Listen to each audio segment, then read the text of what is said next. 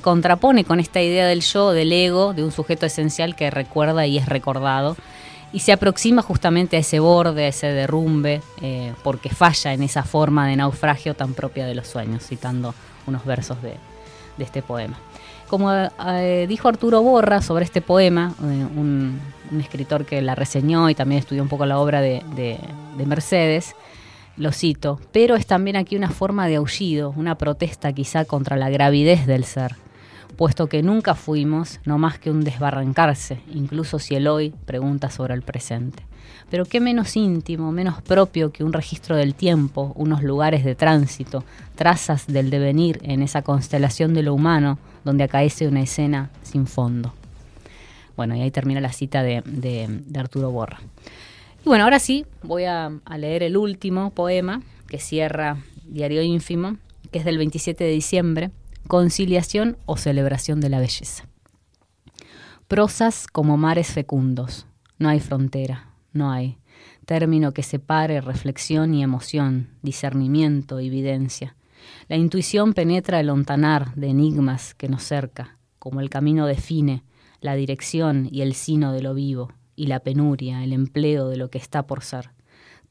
trama y urdimbre la vida es, ese destiempo, esa fatiga siempre a flor de piel, ese campo llagado, acometido, esa hendidura.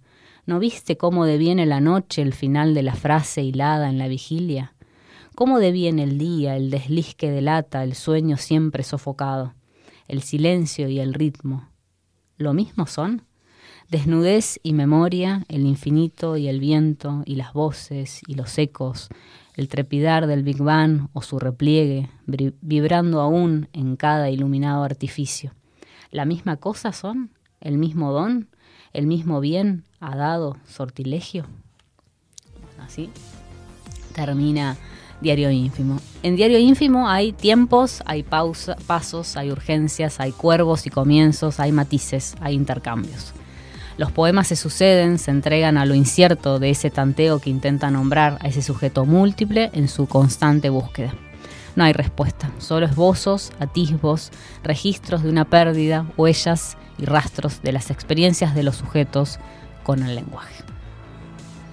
Súper interesante y pensaba mientras leías la última poesía que el libro, bueno, si bien es parte de la... Eh, del epígrafe empieza y termina con una pregunta. Sí, y, siempre justo lo dijiste, ¿no? Que no, no hay respuestas. No hay respuestas, eh, solo preguntas. capaz que es casualidad, pero... Yo creo que no, porque yo, yo creo que hay acá como, digamos, hay un libro, digamos, eh, construido desde con mucha intención, ¿no? Por eso, la, digamos, no son casuales las, los epígrafes, ¿no? Pensando en esta idea de, cómo, qué es el sujeto, esa categoría, ¿no? Eh, a, eso que llamamos sujeto, ¿no? Eh, y digamos, todo el poemario creo que va tanteando y va buscando tratar de, bueno, justamente en lo que nos permite el lenguaje, ¿no? En ese borde, en ese intersticio, ¿no? Eh, y bueno, solo nos quedan las preguntas. Claro, sí, sí, tal cual. Eh, bueno, este es el libro que recomiendo y que se suma a la lista de Sí, un libro tras otro de mi catálogo. Diario Ínfimo. Diario Ínfimo de Mercedes Rofe. Vamos a, una, a un tema musical y luego ya está Sonia con nosotros para ya está en el estudio.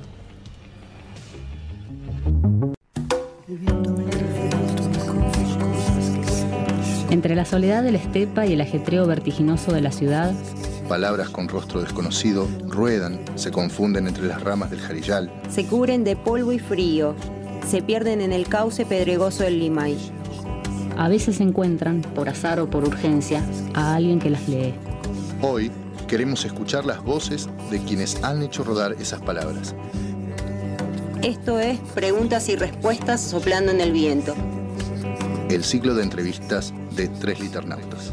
El viento me confió cosas que siempre llevo conmigo. Me dijo que recordaba un barril de tres niños bueno, acá estamos ya con Sonia, nuestra amiga querida, bella. Gracias. Bienvenida.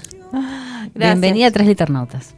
Muchas gracias. Hola, hola a todos. Hola al público hermoso de la Radio Megafón que siempre está escuchando. Y bueno, chicas, gracias por, darme este regalo de No, volver pues. a la casa, de volver al- a la radio. Justo hoy cuando estaba conversando con Cami le decía que se cambian los roles. Hace dos años Es estaba verdad. yo ahí Estamos- conversando con vos. escuché esa entrevista. Conversando con vos y con Santiago en Perverses verdad, es y verdad. ahora estás vos conversando con Y era nosotros. noviembre también. Porque era fin Sí, de año. era Era fin de año. Era, era fin de año, era el último programa de El la tem- primera programa. temporada. Es verdad, sí, me acuerdo. sí. Y al próximo año empezamos con Tres Liternautas. Gracias a ese espacio de conocer esta radio. por Claro, esa- un impulso ahí. Te quedó, claro, dijiste, ay, qué cómodo me siento Sí, acá. sí, me encanta el lugar. Nah, sí. Un programa de radio acá, en esta Nah, radio. Sí, sí. Vos ya habías hecho igual algo de, de radio, habías estado Sí, estudiando. había estado en los grandes, eh, en las grandes radios nacionales. No, Vos sos de las que llama la radio. claro. Eh, no, no, yo había hecho un curso de podcast, no, no, pero no, no Ah, había estado en una cierto. radio, eh, una radio así, Está bien. hermosa. Una improvisada total, entonces. Te, te bueno. mandaste, me, me trajiste Me acá. hizo, Claro, Me gustan los desafíos.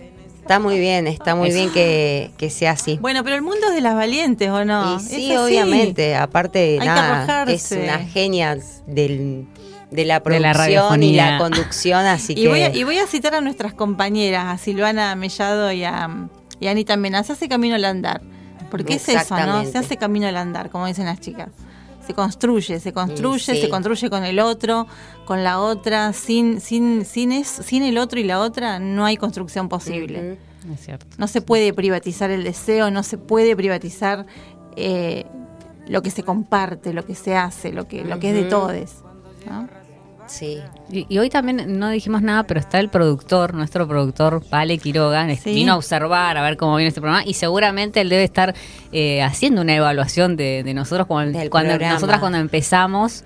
eh, todas nerviosas y hoy que me parece que estamos, estamos más sueltas, ¿no? desenvueltas. Claro, Ah, sí. nos llevamos el no dice por nada, solamente mira, pero bueno, estábamos hablando de él, pero no, no se percató. Está evaluando No la se dio por aludido. Está evaluando la continuidad de tres liternautas. Mentira, se vino otra cosa. Vino- No, vino- no, está ahí porque está observando ¿no? Claro. y revisando la producción, el guion. Te queremos, Pale. Nos hizo un corazón, no sé si, bueno, nos quiere, no sé. Bueno, O que, Bueno. la, o que la corten, ¿no? Claro. Ciérrenla. Bueno, qué linda manera de, de- de empezar la, la entrevista, ¿no? Así Esta con todo, con porque todo. somos así. Eh, pero bueno, siempre tenemos una presentación que va más ligada a la biografía, ¿no? Eh, para la audiencia que por ahí Así nos es. escucha desde otros lugares, ¿no? Eh, y que, que, bueno, te está conociendo por primera vez. ¿no? Bueno. Bueno, para, eh, presentar entonces a nuestra invitada, les contamos que Sonia Lucero nació en Plaza Winkle, en el hospital de IPF, en octubre de 1975.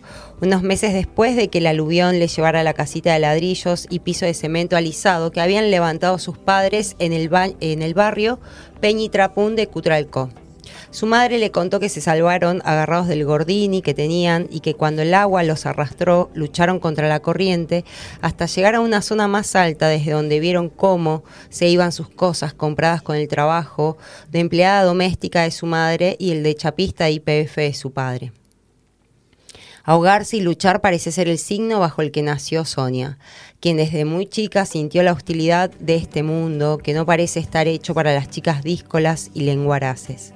De esto habla su primer poemario, Escribir para el Fuego, que acá tenemos eh, nuestras dos ediciones artesanales y Sonia tiene la edición industrial. ¿Qué es esa? Industrial. Eh, en una lengua a veces propia y a veces prestadas, donde humean la ira y el dolor.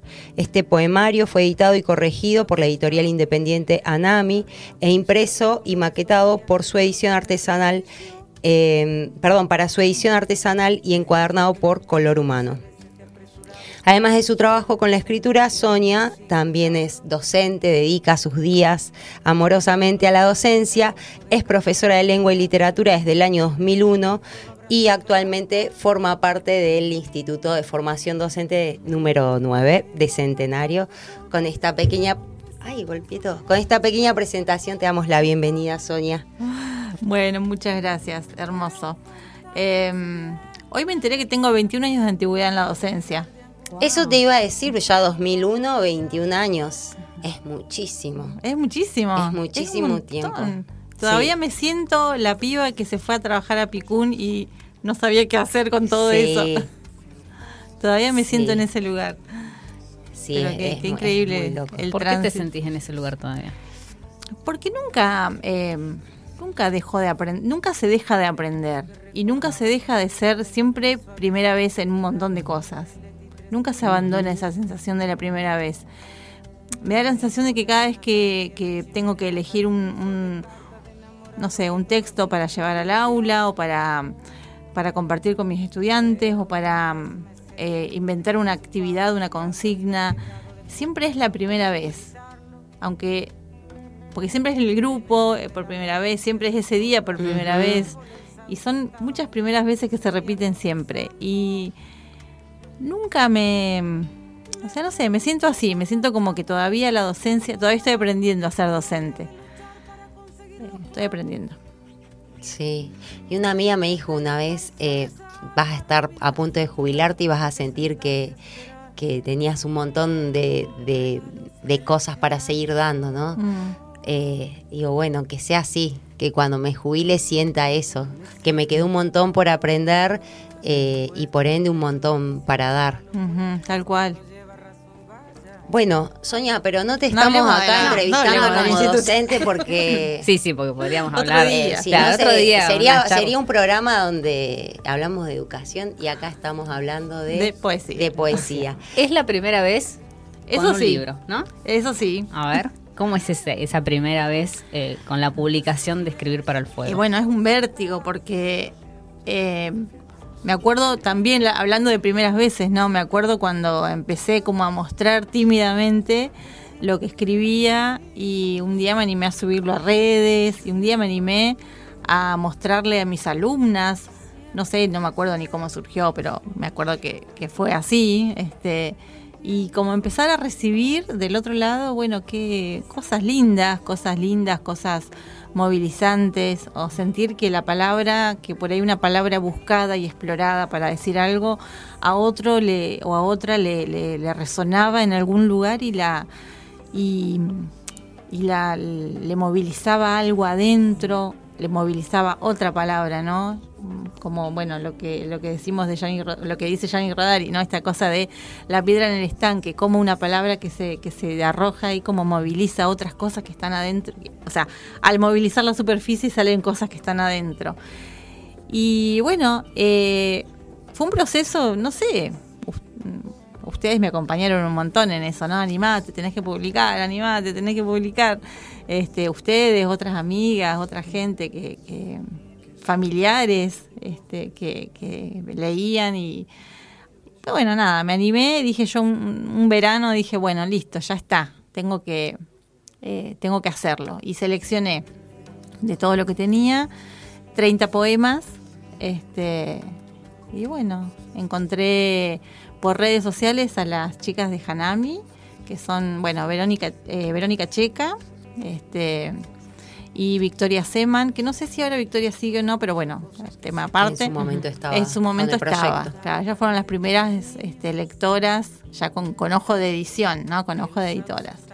Así que fue un proceso casi largo, largo, ¿eh? Fue de todo el año, de todo el 2021 Ujú. este, ir y venir con, con el texto, porque cuando uno entrega un texto, eh, un, un corpus o algo, lo que sea, quien te lee con ojos de edición hace sus, este, su, también su propio camino lector en esto de este, esta, este verso, me, este, este verso me pide que eh, el encabalgamiento acá o o qué sé yo, eh, me parece que quedaría mejor esto, esta palabra, no en diminutivo, sino así. Y ese diálogo que a mí me enriqueció muchísimo y que siempre voy a estar agradecida con Vero porque fue las dos, Vero y Vicky, muy amorosas en eso, muy respetuosas. Y ese diálogo, ese ida y vuelta hizo que, bueno, que, que hoy este, eh, estemos... eh, Esté publicado esté el libro. el libro. Y en el camino también pasó esto, que esto es lo que por ahí también me llena de gratitud y gratificación este libro, que es que Alba, para que quienes no saben, Alba es mi hija, ella es una artista, una artesana, entonces ella hace encuadernación artesanal y de pronto dice, eh, podríamos hacer tu libro artesanal. Hicimos un, un- hicimos, digo, porque yo la acompañé en realidad a un taller con barba de abejas. Este, y nada, quedamos las dos recopadas con todo lo que implica la, la edición artesanal. Así que la, la corrección y edición que hicieron las chicas de Hanami, Alba transformó esa maqueta, digamos, en una nueva maqueta para el libro artesanal que lleva, que es otra maqueta distinta.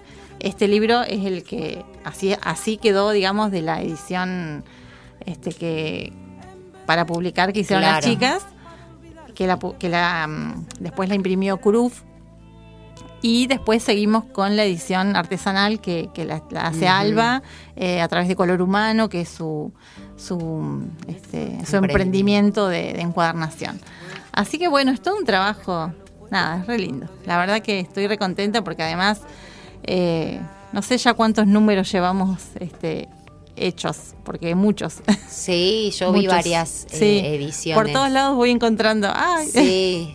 No, y sí, además sí. esta edición que tenemos nosotras, que no sé si es una de las primeras. Esta es la ¿no? primera, La sí, primera la edición primera. tenemos. Sí, la Era, primera. dijo eso solo para decir que teníamos Claro, la primera, edición. Eh, después, bueno, eso también, ¿no? El proceso que fue haciendo Alba con El- la edición, ¿no? También de, Claro, bueno, una exploración en lo, en lo, en lo plástico, ¿no? En lo plástico. Eso también, Sí. eso es hermoso porque hay toda una exploración de, de, mm, de dibujos, de colores y de, de texturas y de cosas que van apareciendo. Ahora, hubo esta primera tímida, la segunda fue un fuego así todo Sí. colorido. Y esta última que está haciendo ahora es muy naif. Entonces, eh, no, creo que fuiste vos. Que Yo- me dijiste toda naif y cuando lo abrís adentro es un Es fuego. puro fuego, claro. Y los colores son pasteles y todo naif y después de pronto cuando empezás a leer decís, pero esto claro, es- es, disruptivo. Así que bueno, es todo, eh, o sea, digo, yo ya hice, mi parte fue, digamos, escribir y todo, pero ahora el libro está creciendo en otro sentido. Claro, Mm. sí, sí. Haciendo un diálogo con, con las artes Plásticas, vis- sí, plásticas, visuales. ¿no? Ujú. Sonia, dijiste que hiciste una selección de 30 poemas para, para este libro eh, y pensaba si esa selección la hiciste sobre los textos que habías escrito a lo largo de tu vida o primero cuándo empezaste a escribir o cuándo, cuándo empezó esta producción de poesías o si fue de, de- de una época. Yo empecé a escribir, eh, en realidad parece que la escritura estuvo siempre en mi vida. La escritura y la lectura. Yo era muy chica cuando mi mamá, me acuerdo que te- me acuerdo que mi mamá tenía un jean que, que de, de la marca Lee. y yo cuando veía veía la marca decía, ay, no quiero no quiero leer porque mi mamá, si, si mi mamá se, se da cuenta que estoy leyendo me va a mandar a leer. mi mamá nos mandaba a leer siempre, era, estás aburrida, agarrar el diccionario. O sea, siempre, siempre asociado este, con su rudimentaria formación, porque mi mamá había hecho la primaria nada más, tenía la primaria y cuando fue de adulta hizo dos años de la secundaria y bueno, obvio, la vida y el patriarcado no, no permitieron que ella pudiera seguir, pero era siempre estuvo la lectura y después de, un- de la lectura la escritura es como que venía. Me acuerdo que teníamos con unas amigas de la primaria un cuaderno en el que todas escribíamos algo. Obvio, todas cosas, qué sé yo, poemas, supongo yo, Sí. amor romántico a pleno.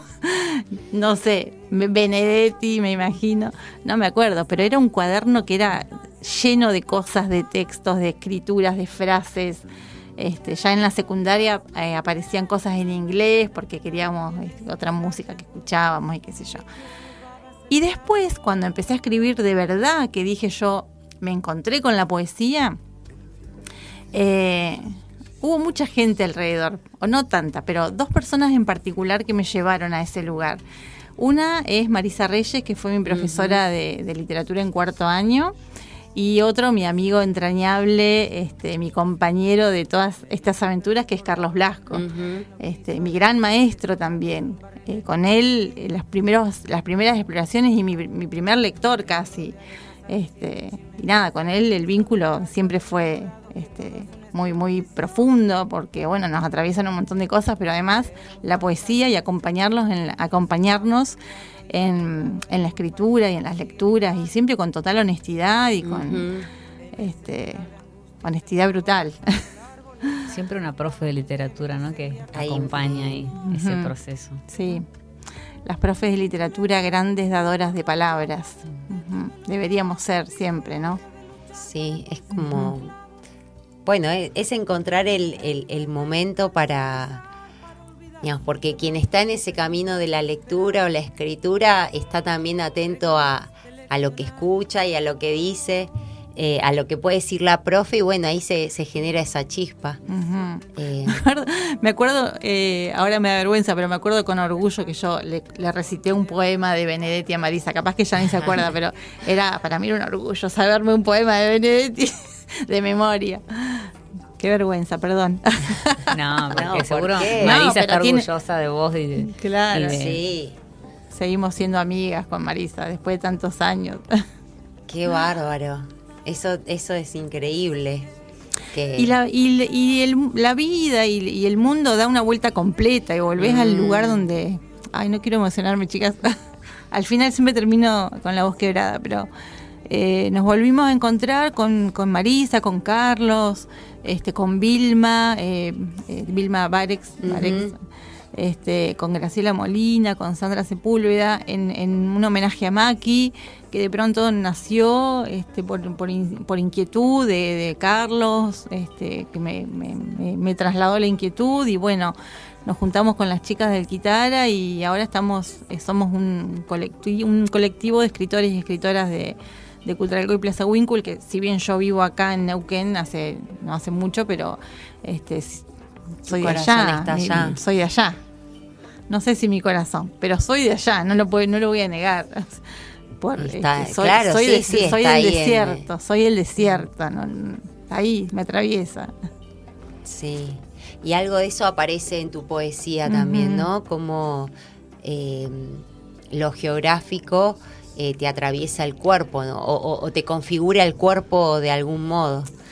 Claro, sí, sí, es inevitable que aparezca, pero no por una cuestión de romantización ni de No. nada, pero tiene que ver con, con esto. Eh, eh, escribir para el fuego es una exploración, eh, o por ahí la... Hola, Seba. Ah, Está saludando así como acá internauta. Yo veía acá que alguien hacía muchos Manitos. gestos y me acerqué. Este, decía eh, que escribir para el fuego es una exploración en, en mi identidad. Frente a la pregunta de quién soy, es inevitable que aparezca, que aparezca Cutralcó, Plaza Winkle, que aparezcan este, mis viejos, que aparezca lo que soy, en definitiva. Perdón.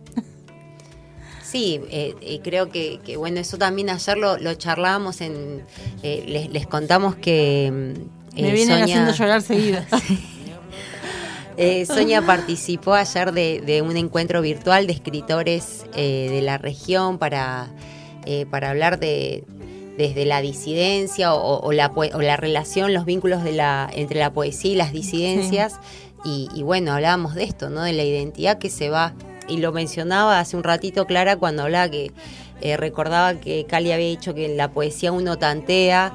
eh, y bueno, Porque en realidad, claro, eh, yo, yo me siento en este, en este momento y, y me siento así, creo que siempre me sentí así, como una identidad en tránsito. Entonces, eh, si yo tuviera que pensarme desde la disidencia, digo, bueno, en esta búsqueda, en esta exploración que aparece en mi, en mi poesía, eh, aparece eso y, y aparece el sujeto, eh, aparece la politización de la palabra, porque bueno, no es lo mismo decir que no decir y, y también este, me aparezco diciéndome que, que, bueno, todos sabemos, todos sabemos que, que no es fácil este, decirse a uno mismo, a una misma, ¿no? Decirse, reconocerse.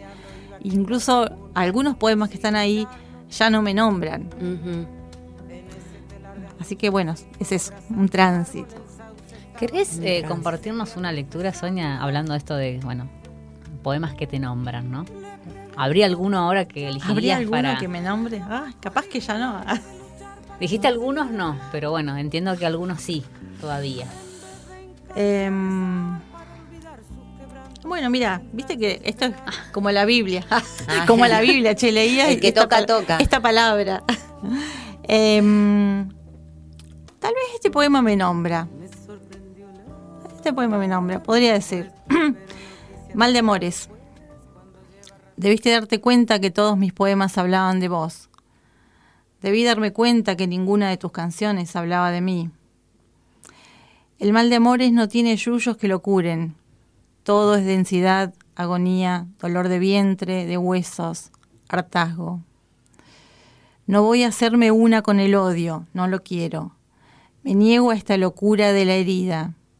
A vos, que me posees para luego soltarme, desnuda y sola, con toda la tempestad cayéndome, con todo el miedo tomándome. Hermoso. Gracias, Sonia. Bueno, me gustó esa idea de que algunos poemas te nombran, te siguen nombrando y otros ya no, ¿no? Como que hay una cosa ahí de, dejar, eh, bueno, fue un momento, esos poemas pertenecieron a otra a otra Sonia tal vez, que te permitieron nombrarte en otro momento, ¿no? Eh, sí, sí. Y bueno, continúa esa, esa enunciación de, esa sujeta, ¿no? Eh, bueno, en el tiempo. Esa construcción de la subjetividad. Sí, sí. Sí, que, que hoy sos esta Sonia porque estuvieron esas Soñas también. Claro, ¿no? tal cual. También la importancia de, de dejar una huella de, de eso. Bueno, ¿te parece que vayamos a una pausa musical? Vamos. Bueno, conversamos con Sonia Lucero, poeta y docente, autora de Escribir para el Fuego. Vamos entonces al tema musical que elegimos y luego regresamos con la segunda parte de la entrevista.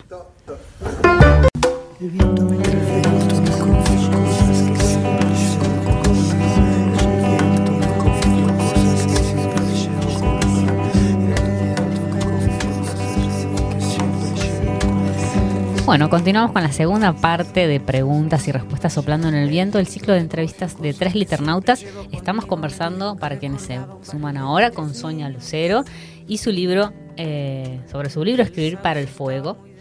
Eh, Sonia es nuestra amiga y es poeta. Eh, Sonia, en el libro hay ilustraciones que acompañan las poesías. Contanos un poco también de ese proceso. Bueno, ese proceso. Las ilustraciones son de Pamela Cabezas Pam Cabezas, arroba Pam Cabezas, o em, Arte para Incomodarte en Instagram. Em, es una amiga de Culturalcom que, este, bueno, dibuja cuando está triste. Ella, según ella, dibuja cuando está triste.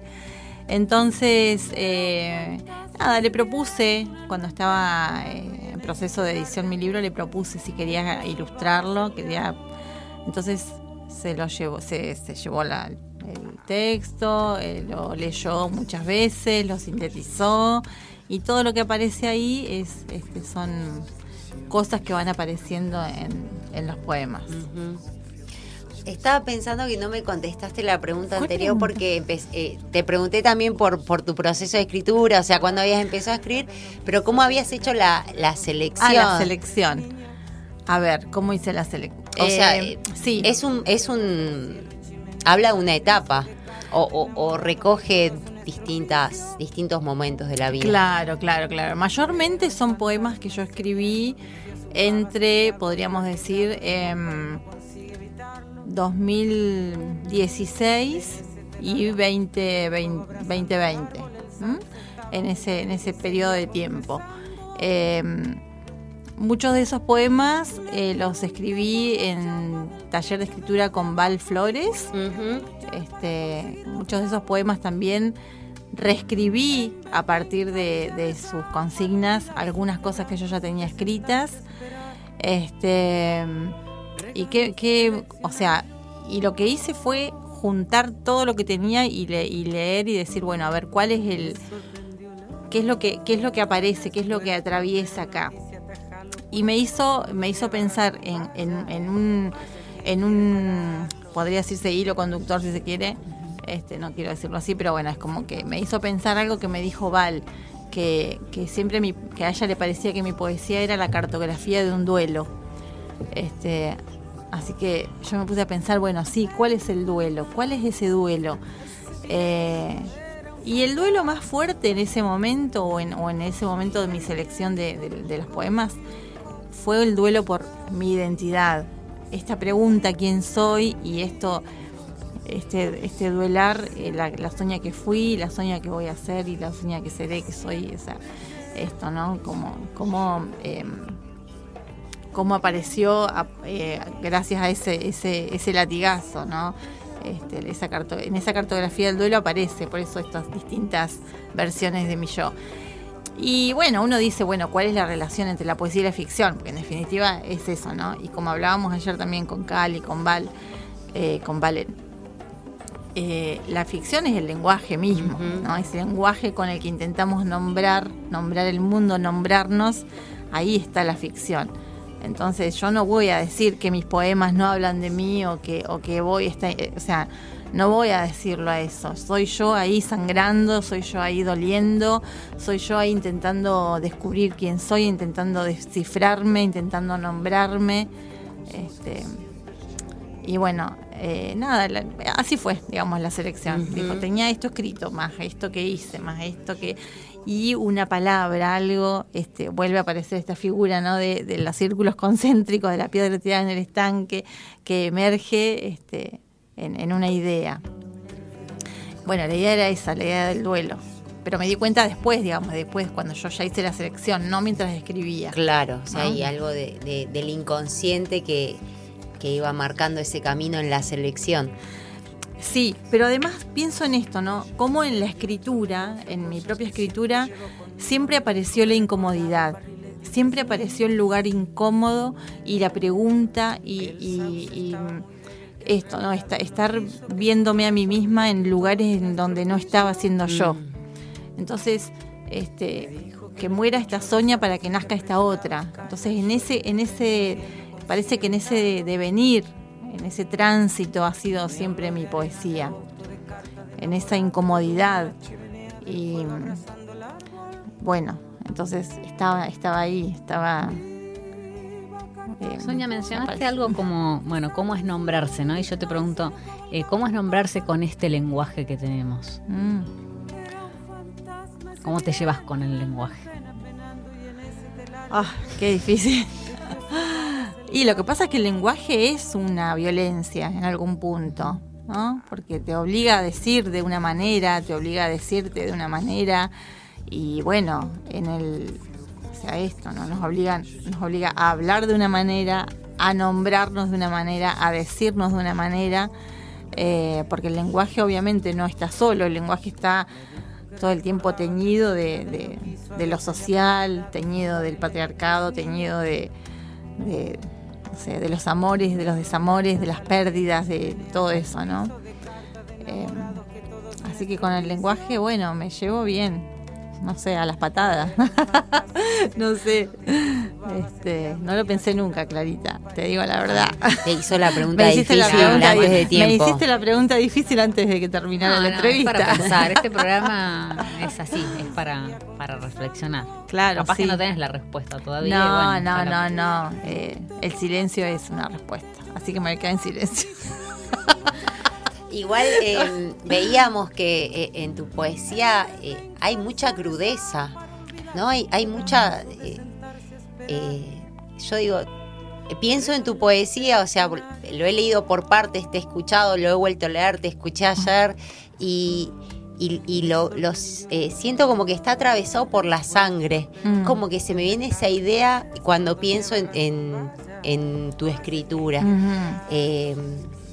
como una sangre que, que, corre, ¿no?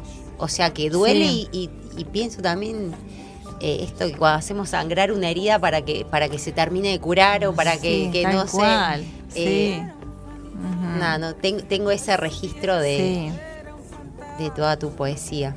Entonces, bueno, es, es cruda. Eh, ahí hay como...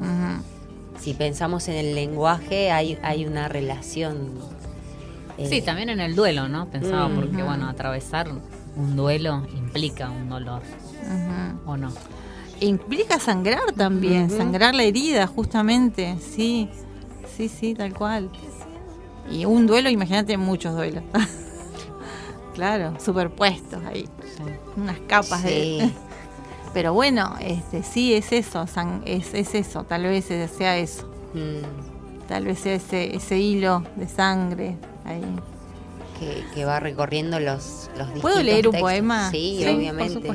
Me hiciste acordar a uno que, yo digo, este poema sí que, que a veces es, es fuerte. Se llama feroza. Una palabra que este poema lo escribí en un taller con Val y le puso voz tal vez a una furia rumiante que estaba ahí. ¿no? Dejó palabras en remojo, vísceras, truco, crudo, larva, astilla, vértebra, corteza, espinas, pus.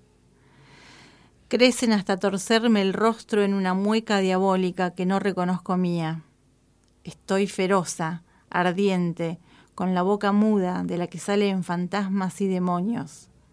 Somnolen somnolencia, uñas, saliva, brutal, niebla, vértigo, lengua, trópico, sal. Me salgo de mí misma. Destruyo y demuelo todo lo que me habita, todo lo que deseo, todo lo que me enciende. Arranco mi piel, mis venas explotan, sangran mis oídos, las palabras insisten. Exilio, mueca, viaje, tormenta, carne, humus, restos. Crecen, se inflaman, evito tocarlas, las temo. Aún así, afilo mis uñas y las clavo en tu cuello mientras miro cómo se apagan tus ojitos de cristal que me miran suplicantes.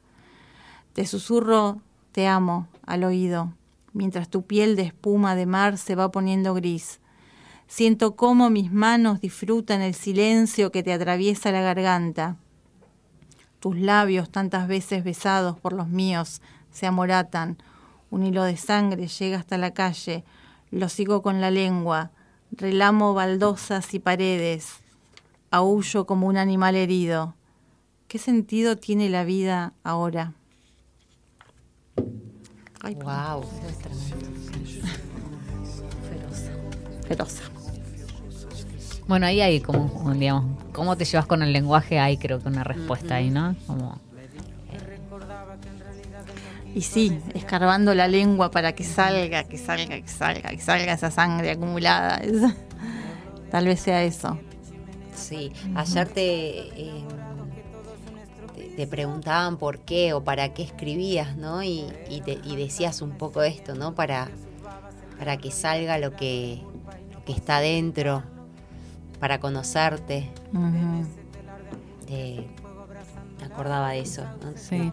En varias oportunidades mencionaste eh, el patriarcado, ¿no? Y con, con Fer sabemos que estudiaste una maestría en género y que de alguna manera esa perspectiva también atraviesa tu escritura. ¿no? Claro, sí, claro que sí. Sí, porque es un- una forma de mirar el mundo, ¿no? Una forma de mirar el mundo, de posicionarme como una sujeta política en, en- en- en el mundo, este, o sea, observando y reconociendo em, las estructuras en realidad de opresión que se suman, o sea, se suman a todas las estructuras de opresión ya históricamente descriptas y bueno, darse cuenta que en realidad el, parece que el gran paraguas de todas ellas es el patriarcado y que además la condición de mujer, la, la condición de mujer disidente, la, la condición de la mujer que no se adapta a las normas, eh, no sé, ha estado siempre, me ha atravesado siempre. Este, Mm. eso. Incluso la incomodidad con este, con el hecho de ser mujer. Yo decía, ¿por qué no quiero ser, no quiero ser esto? ¿Por qué no quiero ser mujer? ¿Por qué no quiero, porque no quiero ser la mujer del patriarcado? No quiero ser la mujer que espera, la mujer que, que, o sea, la mujer que el patriarcado dice que tengo que ser. Eh, cuando, cuando este, esto no, cuando hablaba de lo que escribíamos con mis, con mis amigas en la, en la infancia, adolescencia, en ese tránsito, eh, claro, había todo eso, pero, pero después, se- o sea, es- todo, todo eso era el discurso social hablando por, por a través nuestro y por nuestras palabras. Eh, Bueno, este poemario de alguna manera deconstruye todas esas ideas que, que habían aparecido en esos primeros escritos que decías, ¿no? claro. Sí. Claro que sí. Y hay algunos poemas que. Ah, no sé si quieren que lea algún otro. Sí, eh, O iban a leer ustedes. no, no, no, eh, tenés que leer vos. Eh, bueno, hay, hay varios que hablan un poco de eso, ¿no? Em, Si te parece, con, eh, con este vamos, a- vamos cerrando la, la entrevista eh, Dale. y después vamos a, a un tema musical. A Sonia no le haces la pregunta difícil. No, no, Sonia, ya le hice Sí, una pregunta difícil, la- ya le hice otra y no tenía la respuesta, así que. ¿Vos querés que le haga la pregunta difícil? La dejamos. Nah, Voy a leer síndrome premenstrual. Sangro por dentro, por fuera. Soy mujer, me duele, no logro resignarme, quiero privilegios. Soy culpable de todos los males de la mala mujer. Madre, abandónica, abortera, pareja de varies, enamorada no correspondida de la muerte. Soy mujer, tengo recuerdos de infancia de besos ultrajados, la mirada de otros y otras para quienes fui culpable del manoseo no solicitado. Nunca dama antigua ni princesa, siempre lenguaraz, pura ironía, huyendo siempre del desierto y de mí misma. muy lindo. Así, eso es- a- es- escribir para el fuego inicia así, con síndrome de Con Perneso. ese, con ese poema. Así da apertura. Bueno, Bueno, Sonia, sí. te agradecemos un montón que, que hayas venido, que hayas estado acá en el estudio y que hayas compartido tu poesía. Gracias, chicas, a ustedes. Eh, gracias por esta invitación. Anhelaba esta invitación porque realmente Sí, es, estaba pendiente. es re lindo poder compartir esto también con ustedes. Y bueno, espero que espero que haya sido eh, lo que ustedes esperaban también. Sí, y, y más, creo. Bueno, Sonia, te agradecemos tu tiempo, tu predisposición y bueno, próximamente será la, la presentación oficial de, La presentación de para el Fuego que sí. todavía eh, se está, organizando, ¿no? Se está, se está pensando. Se está pensando, sí. Eh, Está en el plano de la idea todavía. bien, bueno, pronto será y, y la, y la compartiremos también acá desde Tres Liternautas. Bueno, muchas, gracias, Sonia. Gracias. Conversábamos con Sonia Lucero, vamos a una pausa musical y regresamos con más Tres Liternautas.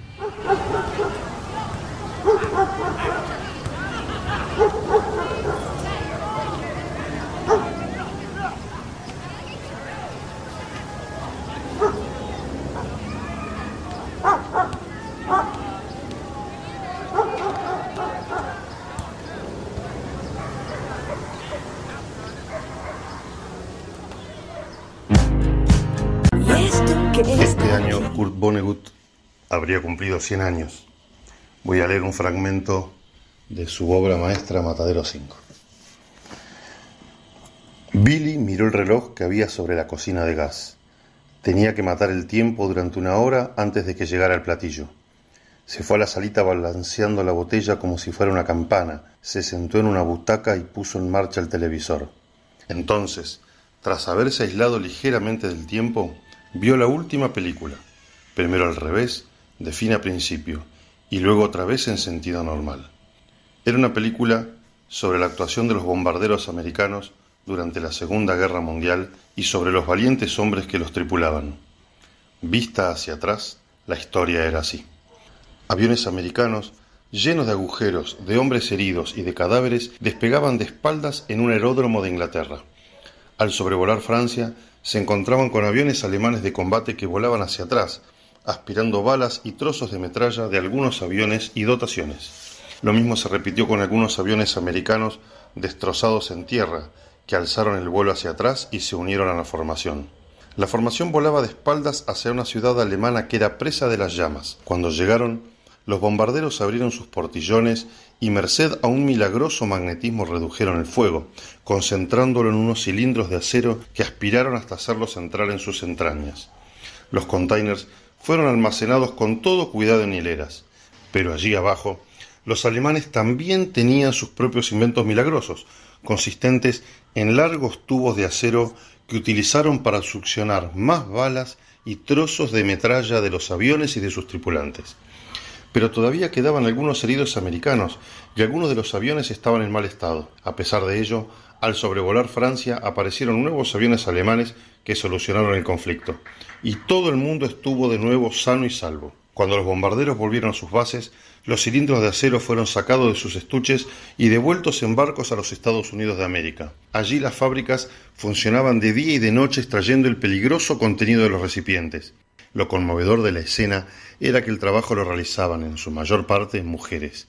Los minerales peligrosos eran enviados especialistas que se encontraban en regiones lejanas. Su tarea consistía en enterrarlos y esconderlos bien para que así no volvieran a hacer daño a nadie.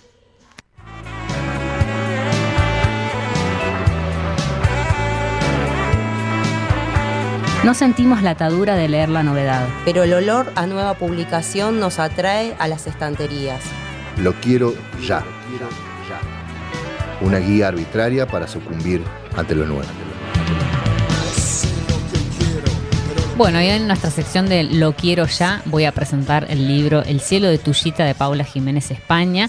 Eh, y siempre lo que, lo que recordamos a nuestra audiencia es que quien vaya a Mala Palabra va a tener un 10% de descuento para eh, comprar este libro, eh, si quieren este. Cualquier libro que recomendemos en, Lo, quiero ya, tiene esa pequeña promoción de... Va, pequeña, eh, 10% es una interesante propuesta. Mirá qué bonito esto. Sí, es hermoso. Sí, tiene una edición muy linda de Salta el Pez, ediciones. Eh, Paula Jiménez España es, poeta y también escribe en página 12, eh, en creo que Radar Libros.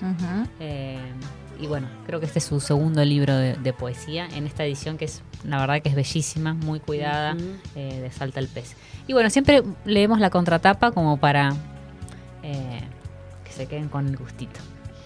La contratapa de este poemario tiene la particularidad que es uno de los poemas del poemario, ¿no? Vieron que a veces la contratapa es sí. ah, otro escritor, esta escritora que escribe sobre el libro. Bueno, se presenta directamente con un poema que lo voy a leer que se llama Samsara. En nuestro tiempo juntas, blindado en el cuidado y la caricia, una raíz de ficus religiosa se tiende a los costados del camino, así de indestructible. Lo mismo habrá querido aquel Abraham para el príncipe nacido entre los lotos por vez última, hacerlo fuerte, lejos del dolor. Pero un día Sakyamuni dejó de ser crisálida, salió de su capullo y por fuera del palacio dio, con lo que hubiera preferido no ver nunca, la congoja, la llaga putrefacta y la mentira piadosa del amor. A veces me pregunto quién habrá sido, hija, si los matices de la dicha fueron tuyos o el desguace impiadoso con que el karma cientos de vidas quema en una sola te habrá tocado a vos. Bueno, creo que es una linda presentación propuesta, El cielo de Tullita de Paula Jiménez España. Lo quiero ya. Vayan a mala palabra. Bueno, vamos entonces ahora a nuestra última sección, eh, superficies de placer.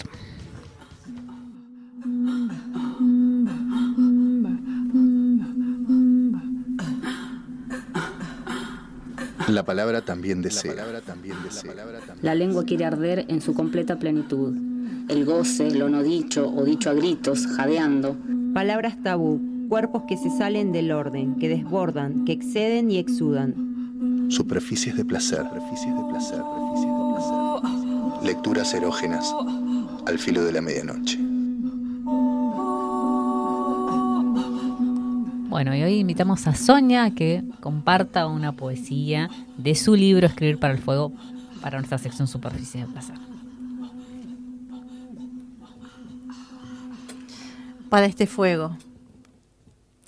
En mi cuenco de mendigar ya no entran hojas caídas. Le devuelvo a la naturaleza todo lo mustio que me cruzo. Ya no acuno a seres moribundos, ni rotos, ni temerosos de sentir Aborto tu costilla, me aborto princesa con castillo y seda. Ya no lavo manteles ni pongo la mesa con flores. Me nazco maga, chamana, diversa, pájara cantora, lideresa de mi deseo, cómplice de la tierra. Que este fuego que atraviesa mis senos ya no se apaga con promesas de amor Disneylandia, ni con la voracidad de mi sexo. Para este fuego, el aire de mis alas, y el trueno de mi corazón. Bueno, vamos, gracias Sonia, vamos al tema musical para superficies y luego cerramos.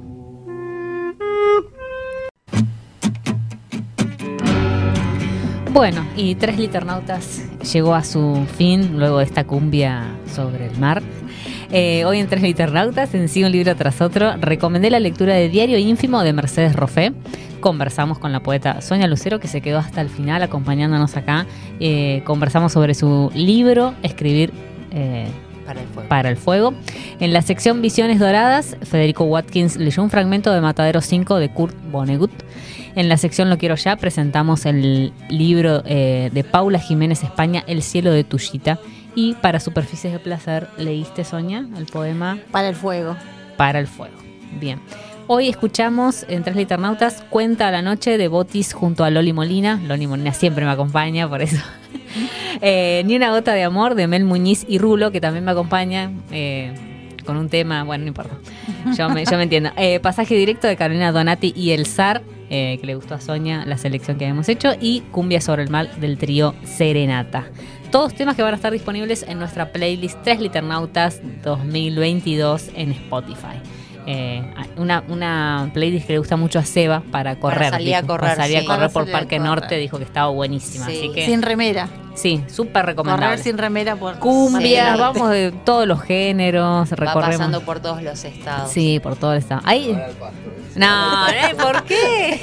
Love you. Lo- Yo no dije nada de la remera, yo dije que salías a correr con la playlist de no, nada. Bueno, vamos a hacer unos saludos Unos especiales. Sí, sí, Sonia, por supuesto. Voy a saludar. Primero voy a saludar a Alba que está re engripada en la cama Ah. y está. Oh, Bueno, espero le que ya no mandamos esté un con fiebre. grande. Estaba con fiebre. Estuvo con fiebre hoy todo el día, pobre. Y a Carlos Blasco que nos está escuchando y que bueno, siempre, siempre acompaña. Eh, nos olvidamos de decir que fue mi prologador, pero bueno, Sí. otro día le hemos Igual lo hablado. mencionaste y dijiste que había Sí, sido muy importante en sí, la sí, lectura y sí. todo el proceso Sí, de, obvio, de- obviamente. de- Sí, así de que gracias, para el Carlos. Eh, Mandamos un abrazo bueno, grande a Carlos. un abrazo. Bueno, yo quiero mandar Ah. un saludo especial a Mariela Lupi, que me dijo que nos iba a escuchar eh, desde, desde un costadito del río Limay, así que le mando un abrazo grande. También vamos a saludar a Seba, que está del otro lado, con con Leia, Leia. eh, saludándonos y haciendo chistes, pero bueno, ya Y te esperamos Jime. acá. A, A Jime, Jime, que, que su fue su cumpleaños, cumple. eh, Es está verdad, festejando acá en, en la casa Jaureche. Eh, Y Seba está un poquito más cerca a ver si, Sí, a si ver si, entra al a ver si estudio. entras al estudio y te agarras el, la próxima. La próxima sí, viene así como pateando. Pateándonos. Sí. Bueno, y un saludo a quienes, eh, A quienes- participaron por YouTube. Eh, sí, Adriana desde Villa Gesell, Sara Muñoz eh, y Silvia Marilina Lucero que también estuvo. Y Mi hermana, sí. qué quienes buena. también nos escuchan eh, que no conocemos de la aplicación. De la aplicación. Yo le mando Y- un saludo a mi mamá también que está ahí Bueno. escuchando. Genia. Bueno, Bueno, yo también le mando un saludo a mi mamá porque ya veo que está ahí escuchando. No, no Claro. puso nada hoy, no escribió. Eh, bueno, ¿Qué a Pale también que hoy? nos estuvo acompañando durante todo el programa hoy. Y bueno, eh, Frank que nos acompañó por primera vez en, en la operación técnica. Quedó, así que, quedó- me imagino que quedaste con la cabeza mambeada. Dice, Después de tanta qué literatura. de tanta literatura, sí. Qué flashero todo esto, decía. Bueno, nos despedimos hasta el próximo viernes. Así es. Eh, Podemos hacer un adelanto de quién vamos a entrevistar, ¿no? Podemos. ¿Te parece? ¿Spoiler? Sí. Sí, spoiler, sí. Vamos a estar entrevistando a Liliana Lukin, que estuvo eh, hace muy poco, poquito en la Feria de San Martín de los Andes, así que vamos a estar conversando con ella. Y bueno, Hermosa poeta. sí. Y va a estar seguramente eh, Mauri acompañando. Nuestro suplente. Bueno, no sé, ahora se está enterando, sí, también va a estar él. Vamos a hacerle un, un homenaje, dijimos. Un- no sé. una, una sorpresa. Una sorpresa, sí. Bueno, nos despedimos entonces eh, hasta el próximo viernes.